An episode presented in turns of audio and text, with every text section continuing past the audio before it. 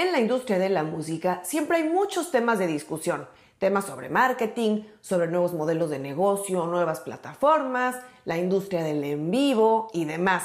Pero entre los temas centrales que siempre están en las agendas de las conferencias y charlas de la industria están el desarrollo artístico y cómo ante los ojos de los ejecutivos en los puestos de toma de decisiones han evolucionado los criterios para evaluar qué artistas tienen futuro y cuáles no tanto, al menos a nivel comercial. Dentro del marco de la pasada conferencia virtual de LAMC, que son las siglas de Latin Alternative Music Conference, hubo muchas charlas interesantes, entre ellas, de la cual quiero hablar hoy, titulada Desarrollo Artístico, que me parece interesante presentarles un resumen con los puntos más relevantes sobre esta discusión, donde los invitados fueron ejecutivos discográficos y un productor de primer nivel. ¿Qué tanto pesan los números y las estadísticas?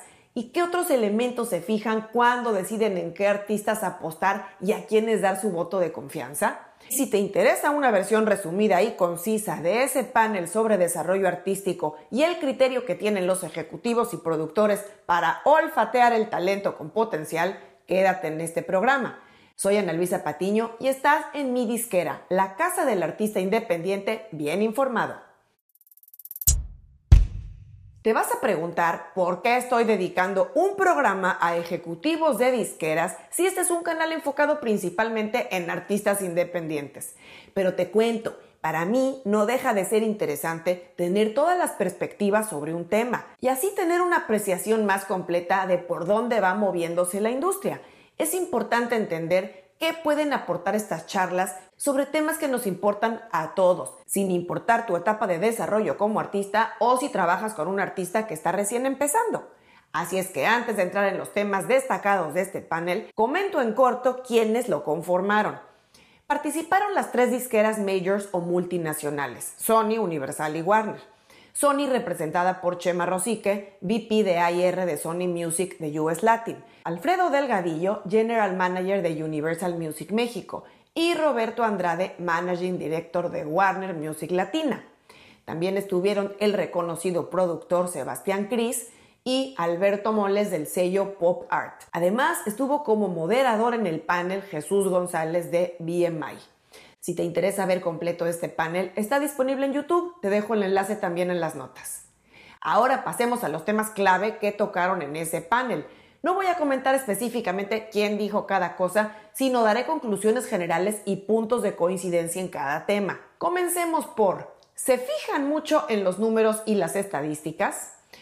Aunque los números y las estadísticas en las plataformas y redes sociales son importantes, los ejecutivos coinciden en que son solo referentes, que no tienen mayor trascendencia si no vienen respaldados de otros factores.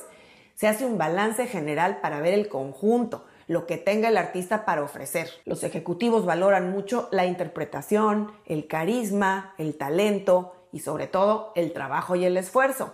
También para ellos el en vivo es un evento clave, ya que es muy importante ver qué manera tiene de comunicar el artista pues sus emociones y conectar con el público. Hay artistas que aunque tengan bases de fans pequeñas y números bajitos, logran sorprender enormemente a los ejecutivos por el manejo de un show en vivo o incluso al verlos en un showcase con un puñado pequeño de personas. Otro punto a tratar fue si pesa más el talento que cualquier cosa. Algunos ejecutivos consideran que existe una tendencia en los artistas que cuanto más talento tienen, son más vagos o flojos. Eso en mi opinión es solo un mito porque hay artistas con muchísimo talento que también son disciplinados y consistentes con su trabajo, y otros que tal vez no son los más talentosos, pero que la forma en la que trabajan y manejan su carrera llega a suplir o a compensar cierta falta de talento. Así es que acuérdate que el talento es muy importante, pero no es el único factor que importa. Estos ejecutivos coinciden también en que más allá del talento y la música, les interesa ver el potencial que tiene el artista como persona, ya que este es un trabajo que requiere mucha colaboración y constancia. Hay que tener una mentalidad muy firme y mucha ambición en el sentido positivo. Han llegado a dejar pasar artistas súper talentosos o incluso a dar cartas de retiro, no por otra cosa, sino por la incapacidad de trabajar. El talento nunca va a ser suficiente por sí solo. Otro punto discutido fue qué tanto están abiertos a conocer artistas nuevos. Los ejecutivos dicen que les interesa mucho conocer artistas nuevos. a una nueva generación de músicos y cantantes, ya que tienden a ser los más frescos y a tener muchas ganas de crecer. Así como las generaciones de consumidores de la música van cambiando, pues también las disqueras y sellos deben mantenerse al día con artistas que reflejen el mismo estilo de vida de las generaciones nuevas, que se sientan genuinos y que puedan conectar con audiencias de forma novedosa. Los ejecutivos de las disqueras encuentran artistas por muchos medios y dicen estar dispuestos a escuchar artistas sin importar de dónde vengan. Pero también enfatizan que su trabajo no es estar buscando videos o canciones virales, porque esas se encuentran prácticamente todos los días y pocas trascienden. Por eso es que los artistas no se deben enfocar en ser virales, sino ser constantes y genuinos. Otro punto discutido fue su opinión sobre las redes sociales. Como ya sabemos, y no es novedad para nadie, todo el mundo quiere hacerse famoso por las redes sociales. Y claro, estos ejecutivos saben también que son herramientas muy poderosas e importantes, pero también se enfocan en artistas que las sepan manejar adecuadamente. Eso es clave. Las redes sociales forman una parte importante, sin embargo, no garantizan nada. Puede haber muchas bombas de humo detrás de números que apantallan, pero que a la hora de la verdad y hablando de música no generan nada. El contenido que suben los artistas a sus redes sociales debe ser creíble y natural para que los ayude a crecer. Se debe crear el entorno correcto y encontrar también su plataforma correcta y su propio lenguaje. De aquí la importancia de tener una buena estrategia de redes sociales y dedicar tiempo y esfuerzo en el desarrollo de tu contenido, probar estrategias, medir resultados, hacer experimentos y así poder ir creciendo de forma sostenible.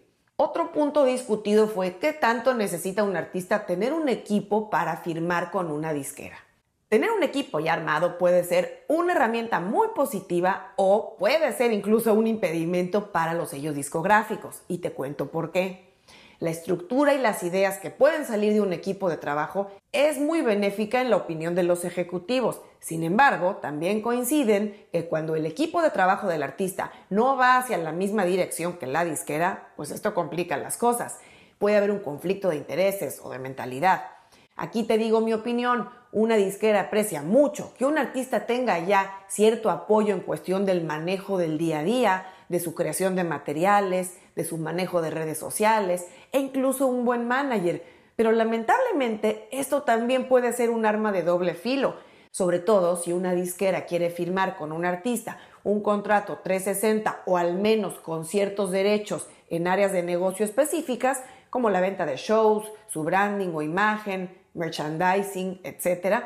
Y si el artista tiene ya esas áreas resueltas y echadas a andar, puede haber un conflicto para la disquera y la cuerda acabaría por tronar por lo más delgado. Otro factor que los ejecutivos buscan con especial cuidado en los artistas para trabajar con ellos es una ética de trabajo súper necesaria para aguantar todo tipo de embates y sube y bajas que tiene la carrera musical.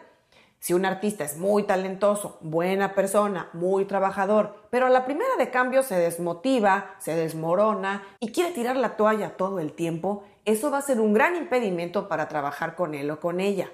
Dentro de esta ética de trabajo y mentalidad que buscan los ejecutivos en los artistas, está justamente esa resiliencia que tienen que desarrollar los artistas para no dejarse abatir, porque está claro que un artista no se forma en el primer sencillo, ni en el segundo y ni en el tercero, lleva mucho más tiempo. Por eso, el artista debe tener confianza en sí mismo y en su equipo de trabajo y saber escuchar y dejarse guiar. Hay artistas muy testarudos que no permiten que la gente de la disquera o su mismo equipo de trabajo haga las cosas. No sueltan, no ceden y por eso acaban por desgastar cualquier relación. Así es que independientemente de que te interese o no estar en la mira de una disquera o sello multinacional, estos puntos estoy segura que te serán de utilidad para avanzar en tu carrera. Y si estás con el firme objetivo de lograr un contrato discográfico en algún momento, aquí te dejo este otro video que hice hace unos meses sobre ese tema.